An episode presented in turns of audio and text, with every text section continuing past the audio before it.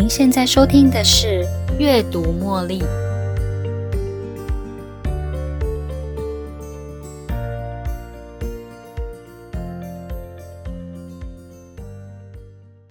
Hello，大家好，欢迎收听《阅读茉莉》。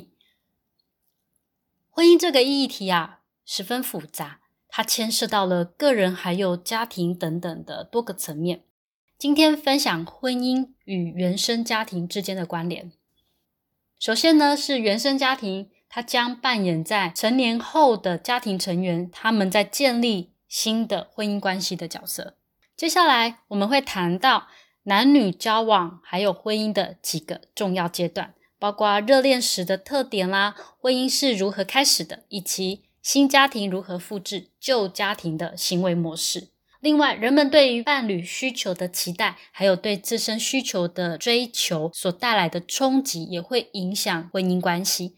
同时呢，婚姻中的主角因为得不到需求而寻找替代方案，也是一个令人意外，但是却活生生的在很多人的故事中上演的剧本。从年幼无助的小孩成长为独立的成人。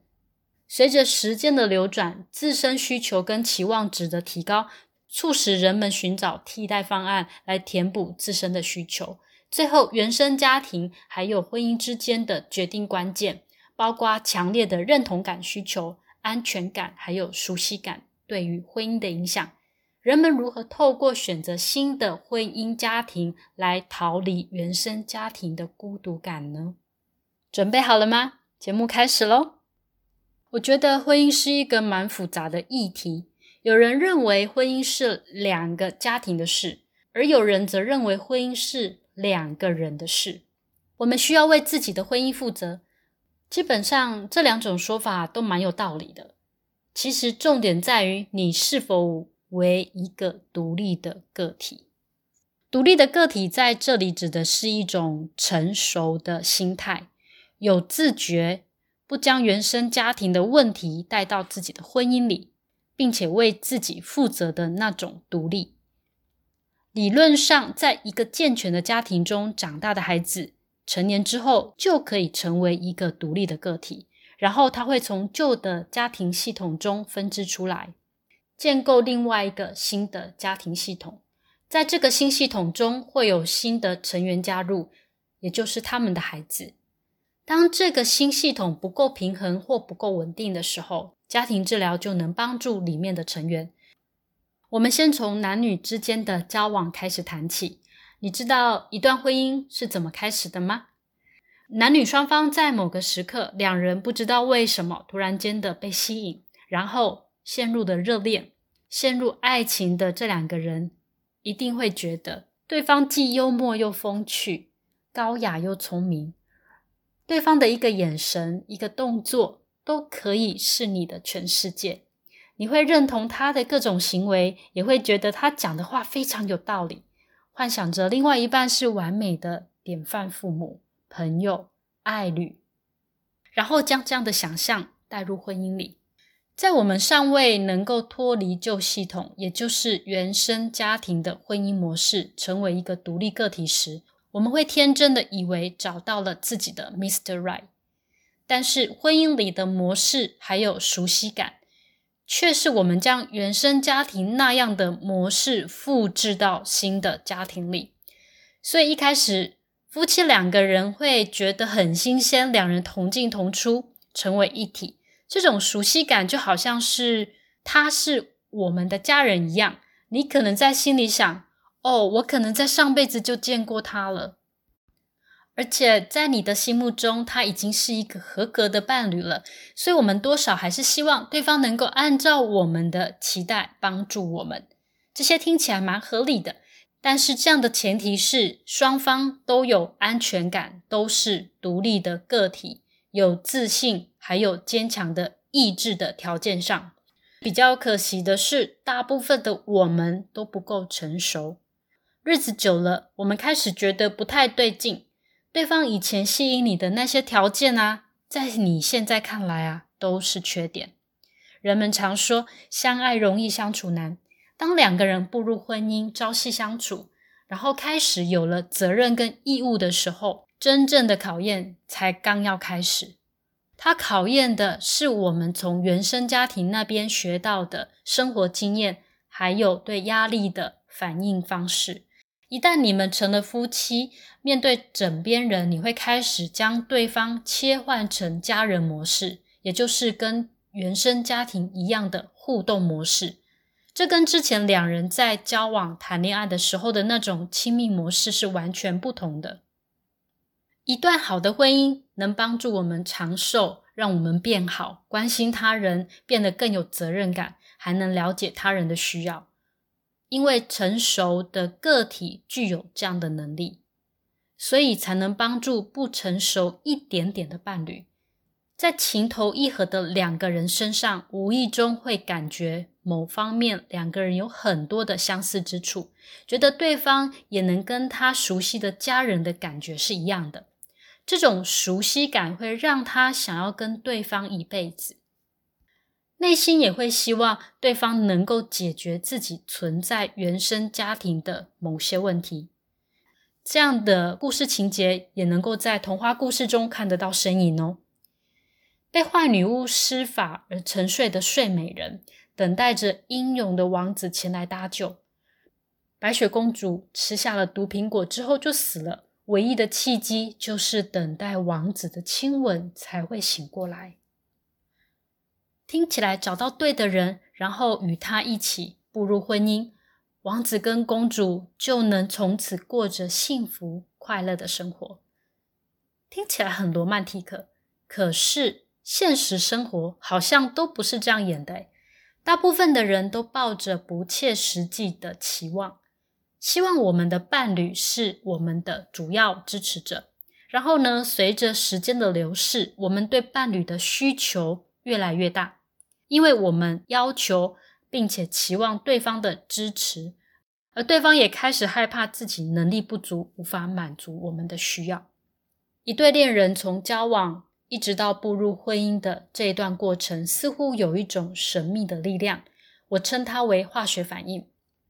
将两个类似心理问题的人连接在一起，而双方带进婚姻的问题程度也是旗鼓相当。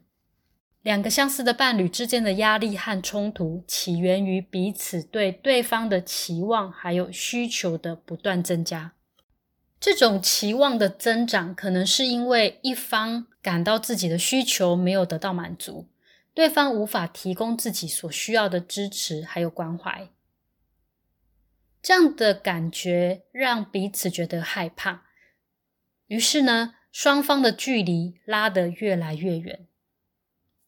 你可能会大声说：“不要让我失望，不要用我爸妈对我的方式来对我，也不要用我爸爸对我妈妈的方式来对我。”其实，这个暗示着，如果你无法满足我，我就会采取强烈的手段。当这样的情况发生时，一方。可能开始寻找替代方式来满足自己的需求。伴侣会用替代品来填补他的需求。打个比方，如果丈夫经常加班晚归，一整年跟妻子见不到几次面，如此一来呢，妻子很有可能会找到一个要好的闺蜜来填补自己的需求。又如果当丈夫对太太的性需求十分频繁，而太太因为应付不了先生的需求而活在恐惧中，害怕跟先生独处，在无法满足先生的情况之下呢，这个丈夫可能也会因此而创造了一个外遇对象，目的只是想要透过外遇的方式表明自己目前能够在某个人身上得到很大的安慰和支持。而这样的需求，正是这个丈夫想要从自己的太太身上获得的。在这样的故事情节之下，发展到后来，伴侣的姿态也会摆得很高，不愿意直接提出需求。这样的交互作用，会在两个外表长得像大人却又寂寞的夫妻之间互相伤害。他们其实只是没有安全感。内心正在哭泣的无助小孩，这两个人发出的讯息中，不自觉的又跟童年的经验做出联想，将对方当成自己小时候的父母，虽然没有人愿意这样做，但是很少人会意识到自己成了当年那个自己不喜欢的那个样子。现在重点来了，既然大家都不希望成为父母婚姻的翻版，但是为什么还是会有人选择让自己觉得害怕的人当配偶呢？因为一个人对认同感的强烈需求。而这样的强烈需求度已经超越了自己的快乐跟痛苦，这就是为什么往往受虐儿宁愿待在父母亲的身边，也不愿意住在寄养家庭里。原生家庭的这种熟悉感，会让你误以为对方是你真正要找的家人。家庭的共生关系让人觉得安全、熟悉，所以屈从于这样的系统中。受虐儿害怕破坏这种相互依赖的共生模式，所以受制于这样的系统。受虐儿虽然讨厌自己的遭遇，长大之后却会进一步的虐待自己的孩子跟伴侣。那是因为这些是他所认知的关系的唯一形式。最后，我们做个总结。婚姻与原生家庭之间，不论你愿不愿意，事实上两者之间存在着非常紧密的关联。老人家常说“门当户对”，以前我对这样的说法很诟病。不过，我想是其来有自。仔细分析，两个旗鼓相当的家庭，他们的问题或是特质，的确也会吸引着他们的下一代，互相之间产生意想不到的连结。我们倒不是在谈说有钱人家跟贫穷人家之间的小孩是绝对不会有婚姻关系这样的问题，在这里要表达的是，两个对事件的看法、生活态度，还有对抗压力的方式相同的家庭系统之下产生的小孩，通常他们的子女也会互相欣赏。原生家庭对于孩子未来的新婚家庭还有互动方式颇具影响。所以，如果能够在这个时候就察觉它、正视它，并且处理家庭问题中的冲突，不但能稳固家庭和谐，还能将这样的正向模式传承给下一代。下一集的节目将与大家分享婚姻中的情感转移，如何摆脱婚姻的宿命呢？什么是家庭系统的代罪羔羊呢？最后，如何掌握幸福婚姻？请持续锁定下周一的阅读茉莉，欢迎您随时留言给我您的想法。如果您喜欢今天的节目，邀请您在 Podcast 留下五星评论、订阅，并且分享这个频道给你的好朋友哦。你也可以用赞助的方式，用一杯咖啡的金额支持这个频道持续运作，为大家提供更多优质的内容。感谢您的收听，我们下一期再见喽，拜拜。